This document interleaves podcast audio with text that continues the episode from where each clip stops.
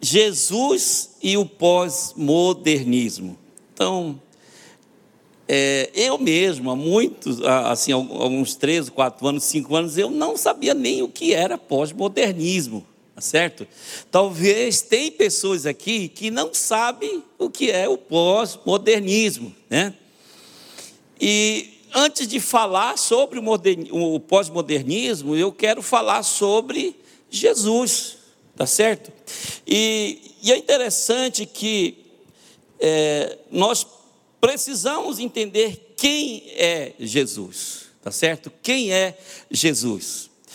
E o primeiro versículo do livro de Gênesis, ele já começa com uma palavra chamada, é, uma palavra é, no princípio.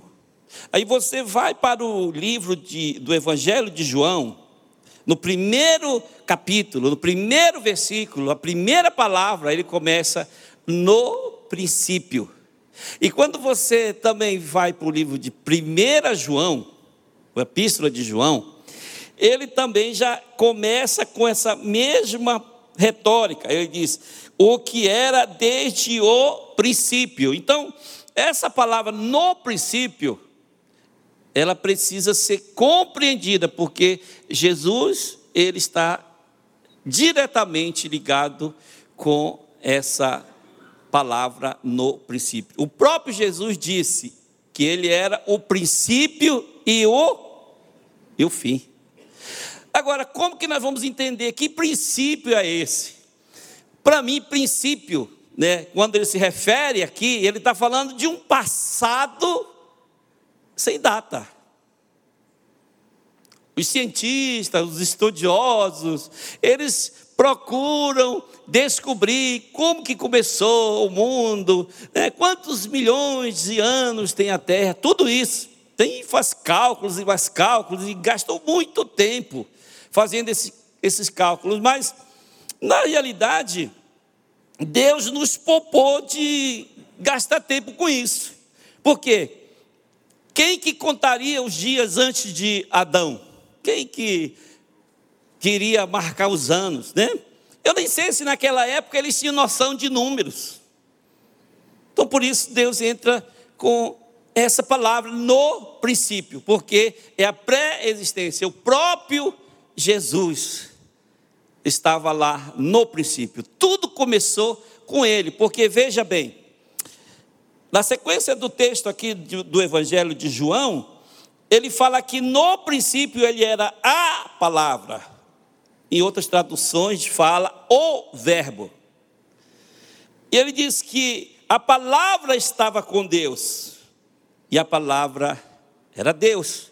Então esse é Jesus, que estava presente antes de tudo, na pré-existência, e ele então se tornou a palavra, e a palavra era Deus. Ele se tornou o Verbo, né? E ele estava com Deus, e ele era o próprio, próprio Deus. Então veja bem, como que as pessoas hoje vivem e com a evolução social, com tantas filosofias que se, se ouve hoje nessa, nesse mundo pós-moderno, é, há uma clara intenção de destoar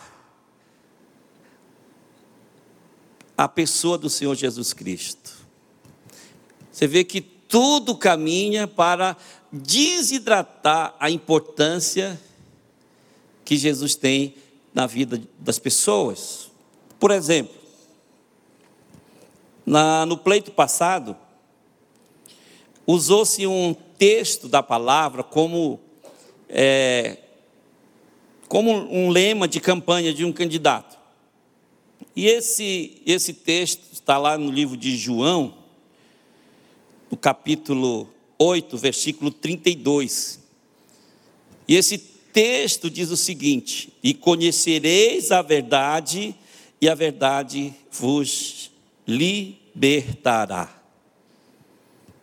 É bonito, maravilhoso.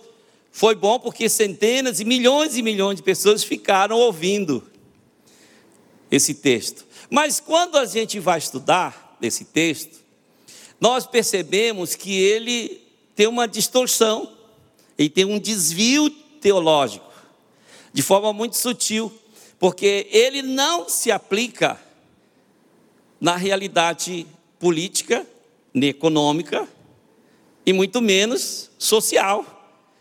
E como você sabe disso, pastor Rony? Porque existe uma ciência chamada hermenêutica. E essa ciência é aplicada para o estudo da palavra. Por isso nós não podemos somente ler a palavra. Nós temos que estudar a palavra para nós compreendermos isso corretamente. Então, quando eu coloco aqui a hermenêutica nesse texto, porque a hermenêutica diz que eu não posso pegar um texto isolado, tá certo? E criar uma verdade em cima disso. Eu preciso saber do contexto, ou seja, eu preciso conhecer os versículos anteriores e os posteriores para que eu possa ter uma conclusão correta, tá certo? Então vamos é, vamos aplicar hermenêutica nesse texto. Vamos começar pelo versículo 30 e 31, tá? Vamos começar pelo versículo 31 que diz assim: E disse, pois, Jesus aos judeus que haviam crido nele. Ele diz: Se vós permanecerdes na minha palavra, sois verdadeiramente meus discípulos. Percebe que ele diz aqui: se permanecerdes na minha palavra, tá certo? Se permanecerdes na minha palavra, o que é que vai acontecer? Sois verdadeiramente meus discípulos. Então, ele né, nos dá uma condição aqui. Precisa ser conhecer a palavra, permanecer na palavra, tá certo? E ser um discípulo. Ele disse: Aí então, conhecereis a verdade, e a verdade vos libertará. Então veja bem, ele, ele nos arremete, o texto nos arremete para a pessoa do Senhor Jesus Cristo. Ele nos arremete para a pessoa do Senhor Jesus. Não tem nada a ver com a aplicação para outras coisas, ou seja, você tem que conhecer Jesus. Jesus é a palavra, né? Então nós precisamos conhecer Jesus. Não tem nada a ver com as outras coisas dessa, dessa vida, né? E se nós permanecermos na palavra, então a verdade vai nos libertar. Então é interessante que ele nos dá uma, uma noção de que existe é uma prisão, né? Que alguém, nós estamos presos em alguma coisa, né? Nós estamos presos em alguma coisa. Nós precisamos ter revelação, ter entendimento para compreendermos o que que está nos prendendo. Por que que ele diz que nós precisamos conhecer a Ele, a Jesus Cristo? Todos nós precisamos conhecer a Ele para sermos libertos. Ou seja, a humanidade está presa. A humanidade precisa de libertação. Eu não estou me referindo àquelas pessoas que, né, que ficam manifestadas daqueles espíritos, não. Mas aquele também é libertação, mas é um outro tipo de libertação que esse texto está nos mostrando que nós precisamos conhecer. Né? Se permanecermos crendo em Jesus, então, nós conheceremos a verdade. Agora, vamos pegar o versículo posterior ao 32. Vamos só falar sobre o 36, por causa do tempo. E disse Jesus: Se, pois, o Filho vos libertar, verdadeiramente sereis livre. Então, quem é que vai nos libertar? É Jesus. Não é o governo, né? Não é nenhum candidato, né? ninguém que vai nos libertar é Jesus. Então, você percebe que há uma, um, há uma compreensão diferente se nós não atentarmos para o que realmente a palavra de Deus está querendo nos mostrar. Então, essa declaração ela traz uma revelação a respeito do homem, que nós que nos está dizendo, né, que nós precisamos de ser libertos. Então, a verdade é o ponto chave desse texto. A verdade é a causa da nossa libertação. Tá? A verdade é a causa da salvação. A verdade é a causa da verdade nas nossas vidas, tá? E eu realmente teve é, na minha vida o impacto dessa palavra, tá? Os efeitos dessa palavra, desse, desse conhecimento na minha vida, são um fato real que você está aqui para testemunhar. Eu sou um milagre. Eu estou aqui por um milagre, porque eu era totalmente ignorante com relação à verdade, com relação a Jesus. Eu era, podia ser até uma noção de religião, mas eu não tinha conhecimento da verdade, não tinha conhecimento de Jesus, pelo contrário, eu era um opositor do cristão, do cristianismo. Eu era totalmente contra a igreja de Jesus. Eu zombava mesmo, eu escarnecia quando eu encontrava o irmão, uma pessoa. Só que Jesus, ele conhece o coração de cada um de nós. E chegou um ponto que eu pensava que eu estava arrebentando. Me casei com essa princesa aqui, né? Essa loirona, né? Porque quando eu me casei com ela, era morena, né? agora depois ficou loira, né? Mas, irmão, naquele tempo que ela era morena, é, nós tínhamos muita dificuldade, era muita briga, como diz lá no Ceará, né? Parece siri da lata, né? Era muito barulho, né? E então, menos de dois anos, eu já estava decidido, eu vou me separar. Eu não conhecia Jesus. né? Eu vivia né, baseado na minha própria, no meu próprio entendimento. E decidi, estava decidido, era muita confusão, era muita discussão. Eu não, não dá. E um dia então eu fui, eu fui para, é, falei, vou caça agora da próxima esposa, né? Tem muita gente que faz isso. vai para a casa da nova esposa. E eu falei, vou começar pelo cinema, que era mais barato, né? Eu estava liso, né? E fiquei esperando a segunda sessão. Mas o Espírito Santo, né? Jesus, ele é tão bom que quando eu estava ali esperando, eu ouvi um cântico espiritual. Um cântico do cantor cristão. Eu não gostava nem de igreja evangélica, muito mais daqueles hinos, né? Mas de alguma forma, eu fui compelido, aquela, aquele, aquela, aquele hino, ele me atraiu de uma forma que eu, como perdesse a vontade. E aí eu me aproximei, cheguei mais perto de onde estávamos, de onde as pessoas estavam cantando, né, de onde estava acontecendo aquele culto. E veio um senhorzinho e me conduziu. Depois de insistir muito, me levou e eu sentei ali.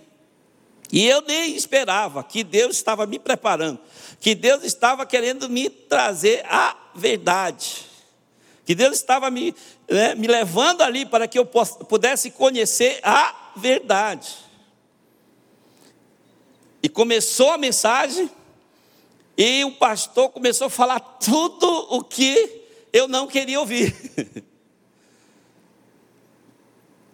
Mas era a verdade.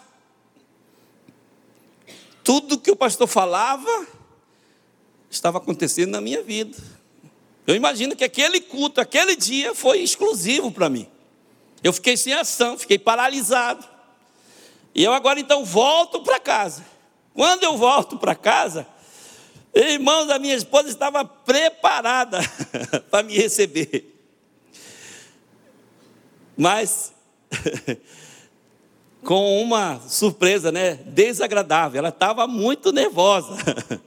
Então, naquele dia, né? Ela foi histórica. Ela lembrou tudo, né? Tudo de errado que eu tinha feito desde quando eu conheci. E foi tão forte que eu dormi, eu, eu não queria confusão mais, eu estava decidido, eu não tinha cabeça nem para pensar no que ela falava, eu estava envolvido com aquilo que eu tinha ouvido naquele culto. E eu falei para ela que eu tinha ido numa igreja de crente. E aí, irmão, aí ela bateu o pé. Deus me livre!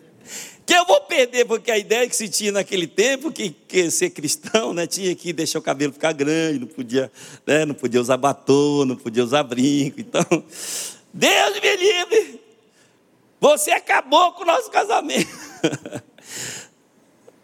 Mas eu estava em paz. Dormi, passou uma semana, duas semanas, a coisa parece que começou a ter um clima ali e tal. E depois eu, eu disse a ela: Olha, hoje eu vou lá na igreja. Ela disse: Lá na matriz? Eu falei: Não, eu vou lá na igreja dos crentes. não, eu não vou. Mas tudo bem, você vai lá na.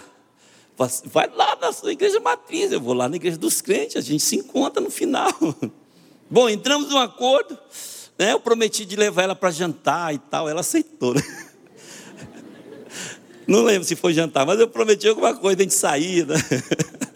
É, no mascote, em um bar lá, restaurante lá, que era muito famoso. Não, vou te levar lá no mascote e tal.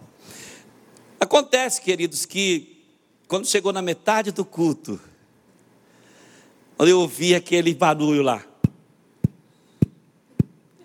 e falei, eu conheço essa batida.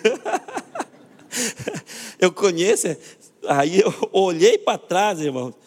Era a minha esposa que vinha chegando com aqueles aro 13 no meio da igreja.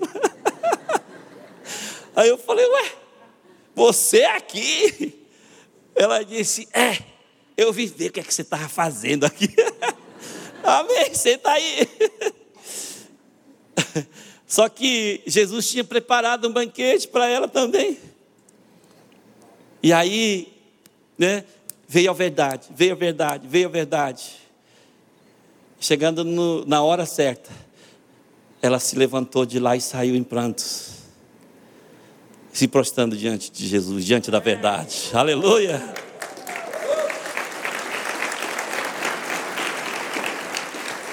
A verdade sempre nos liberta.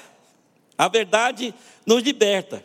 Agora, se aconteceu isso na minha vida, pode acontecer na vida de vocês também pode acontecer na vida de seus parentes, seus amigos. Talvez tenha pessoas que pensam do mesmo jeito, estão influenciados também pela, né, pelo, pelo, pelos é, sofisma que o mundo é, prega, pela, né, pelos conceitos filosóficos contra a palavra de Deus e está precisando de alguém levar Jesus para eles, né, para que a verdade se cumpra na vida deles também.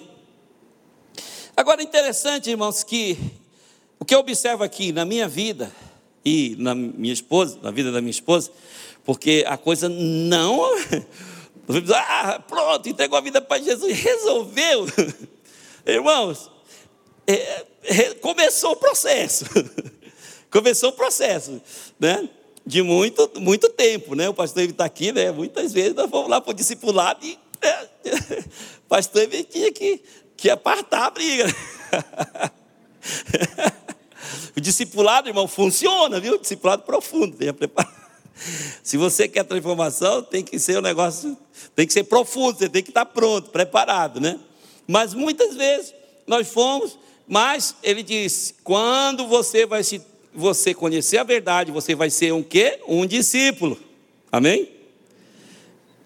E sereis meus discípulos. E aí a verdade vai libertar você. Tá? Se você for só um, né, uma pessoa, um simpatizante do Evangelho, não, não garanto nada, não. Mas se você realmente está decidido a ser um discípulo, Jesus promete que você vai ter libertação. Né? Agora, pastor Rony, liberto de quê? O que, que você foi liberto? Foi liberto da ignorância. Não foi só do pecado, foi da ignorância, foi das crendices. Eu tinha uma fé, tinha uma religião. Eu fui liberto das crendices. Certo? Eu fui liberto do paganismo. Eu fui liberto da cegueira espiritual. É esse tipo de libertação que muda a vida das pessoas. Você entende? Então, se você tem algum problema, seja qual for a maior causa do seu problema, eu garanto para você que é a falta de revelação da pessoa do Senhor Jesus.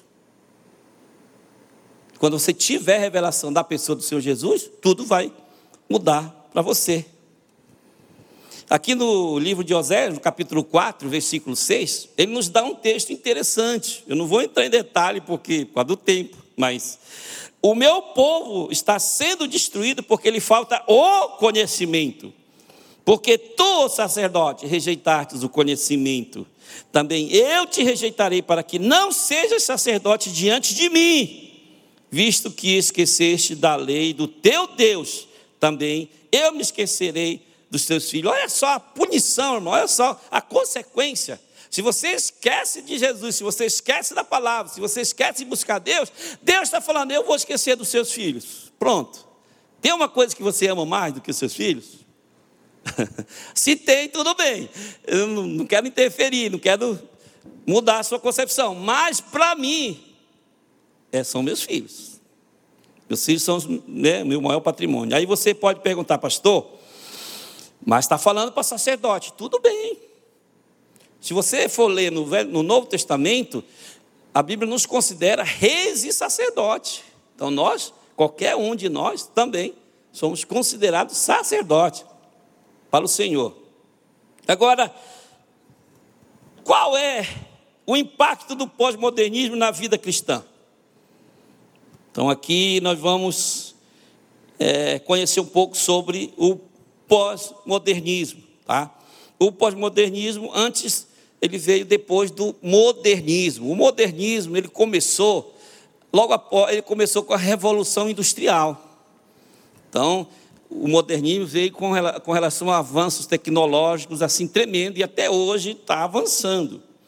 Só que o pós-modernismo, ele vem para uma revolução social. A proposta do pós-modernismo é uma revolução social. Tá certo? Então ele traz um pacote é, de vários conceitos filosóficos e sociais que interferem diretamente em todo o mundo. E são conceitos estabelecidos muitas vezes, leis, regras, normas estabelecidos pela ONU. Então o inimigo usa assim a maior hierarquia, né, de organização social para implantar esses sofismas. Só que ele, ele bate de frente com o conhecimento do Evangelho. Ele bate de frente. Se nós não tivermos o conhecimento da palavra, nós facilmente seremos enganados. Ficaremos presos por esse conceito. Então eu quero falar sobre quatro deles: o pluralismo, o relativismo, o humanismo e o ecumenismo. Então, o que é o pluralismo? Tudo plural, muitos, vários, né? O pluralismo agora, nessa era que nós estamos vivendo, as últimas, é, a, a, as últimas três décadas, ele ensina que há várias verdades. Ou seja, quando nós falamos que a única verdade é Jesus, e é Jesus que liberta, o pluralismo fala que há várias verdades. Ele ensina também, ele, ele, ele, ele fala sobre que não há verdade absoluta, ou seja, coloca em xeque a Bíblia, porque a Bíblia para nós é uma verdade absoluta. E ele também ensina que não há caminho, não existe caminho absoluto, que há várias verdades a respeito de várias coisas, tá? Então, para mim, a verdade ela é Jesus, tá certo? Para os muçulmanos, a verdade é Maomé. Para mim, a fé se baseia na obediência. Para outros, é, baseia-se no empirismo. O que é empirismo? Empirismo são atitudes de quem se atém aos conhecimentos práticos, ou seja, eu só acredito naquilo que eu vejo. Certo? Então, ele, ele traz assim uma sequidão espiritual, tira as pessoas de ter uma ligação com o sobrenatural, porque o sobrenatural você não pode ver, você não pode tocar no anjo, você não pode tocar no Espírito Santo, você não pode tocar, né? Então ele, ele só acredita verdade absoluta se eu posso ver, se eu posso tocar. Tá certo? Agora, temos também o relativismo. O que é o relativismo? Relativismo é a verdade, é, verdade absoluta é que não existe verdade absoluta. Tudo é relativo, depende do tempo e do momento. Ou seja, tudo é relativo. Não existe pecado. Esse pecado só depende do que você pensa. Tudo é relativo. O que é pecado para mim, para outro não é. Se ela pensa de forma diferente de mim. Você entende? Então, eu vou citar o exemplo de uma moça que em 2013 ela, ela fez fotos para uma revista masculina. E ela foi questionada por alguém, falou, ah, mas é certo um evangélico, ela era evangélica, né? É certo uma evangélica, né? Fazer foto para uma revista masculina e tal. Essa revista já até acabou, fechou e tudo. E ela então respondeu da seguinte maneira: falou, ó, esse negócio de certo ou errado é relativo. Que é certo para você para mim pode não ser. O que é certo para os evangélicos, para mim pode até não ser. Isso para mim é arte. Ele disse. Os evangélicos precisam se atualizar. Para mim, eu estou apenas expondo a obra de Cristo, a criação. Entende? Então nós percebemos que não foi simplesmente uma desmiolada evangélica que estava ficando pelada. Era simplesmente o fruto da era pós-modernista, né? Tudo é relativo. E vocês, né, que ouvem, né, aí os noticiários sabem, né, dessa questão da arte nude, aquela coisa toda, né, que de tanta polêmica, mas contra totalmente o conhecimento da palavra de Deus. Aí vem o humanismo. O que é o humanismo? Onde o homem passa a ser o centro do universo. Tudo gira em torno das necessidades do homem. Tudo é feito para o homem. Então o homem passa a ser o centro. Tira Jesus e coloca aqui o homem. O homem, tudo é feito em torno do homem. Se não for bom para o homem, não pode, é errado, né? Não é feito, é criticado está fora de cogitação. Então, o humanismo ele traz o homem para o centro. O mais importante é que tudo é o homem. Tudo que é produzido em torno do desejo do homem. E aí nós temos o ecumenismo. O ecumenismo é uma união de todas as crenças, Buda pode andar junto com Maomé, que pode andar com Diana, que dá as mãos para Jesus, que está lado a lado com o padre Cícero. É uma quadrilha junina. Então a era pós-moderna, ela trouxe o pluralismo, o relativismo, o humanismo, o ecumenismo e também trouxe tantas outras coisas. Interessante no ecumenismo que tem igreja para todo para todos os gostos. Então, sendo correto ou não, ela, ela quer aquilo que, que se encaixa dentro da filosofia dela, dos conceitos dela. Agora, é, onde está Jesus numa sociedade pós-moderna? Onde está Jesus numa sociedade pós-moderna? Eu quero ilustrar, fazer duas ilustra ilustrações somente, por causa do tempo eu já vou encerrar, tá? Mas vejam bem, é, o, presidente estava, estava dando uma entrevista para muitos jornalistas, vários, vários, de vários países, vários lugares do mundo. E ele, então, foi feita uma pergunta com a intenção de, né, de provocar uma resposta para ele. E ele, então, é, de uma forma muito sábia, respondeu. A pergunta foi a seguinte: me diga uma coisa. Você sempre diz que né, foi Deus que colocou você aí no, né, presidente. Você é um tipo de divindade. Você é o enviado que Deus mandou para, né, para, para consertar o Brasil. Você considera e tal, e tal, e tal. Então ela fez uma pergunta ali meio que maliciosa e ele né, respondeu da seguinte forma. Tá? Eu vou pegar só um trechozinho daquilo que ele respondeu. Há dois dias eu o senhor Alvim, de 45 anos de idade, viu uma história dele que a, a carreira dele artística acabou quando anunciou meu apoio a mim no começo do ano passado a minha campanha. Arrebentaram com ele. E ele falou do meio que ele vivia, dos problemas que a gente sabe, não vou entrar em detalhe aqui, né? esse meio artístico bastante avançado, sempre avançado para a época. E um dado momento, ele dizendo que era ateu, e foi descoberto lá atrás que tinha um tumor no cérebro. Ele que escreveu a matéria, está aberta para todo mundo aí. Casado com uma católica e a empregada doméstica da casa, né, a secretária do lar, é, evangélica, queria fazer uma oração para ele. E ele se desentendeu com essa senhora e a esposa interferiu. Deixe fazer, porque ele já estava encomendado, no linguajar nosso ali. E daí deixou a mulher fazer uma oração. No dia seguinte, diminuíram as dores e pouca semana depois o câncer foi embora. Então vejam bem, isso retrata explicitamente o que é a Jesus, a religião e o pós-moderno. Então nós tínhamos aqui um ateu, estava lá, né, como disse o presidente, encomendado, né? Já ia. Está uma senhora religiosa, que é a esposa dele, e uma uma pessoa aparentemente, sempre, né, aparentemente era a empregada, né, era a pessoa mais simples dali. Só que de onde que surgiu a presença manifesta de Jesus foi exatamente daquela mocinha, daquela empregada. Isso me lembra até, quando eu estava ouvindo isso, me lembrou de Naamã. Uma pessoa simples, uma pessoa comum, mas que cria realmente na palavra de Deus, que estava com a sua mente totalmente liberta.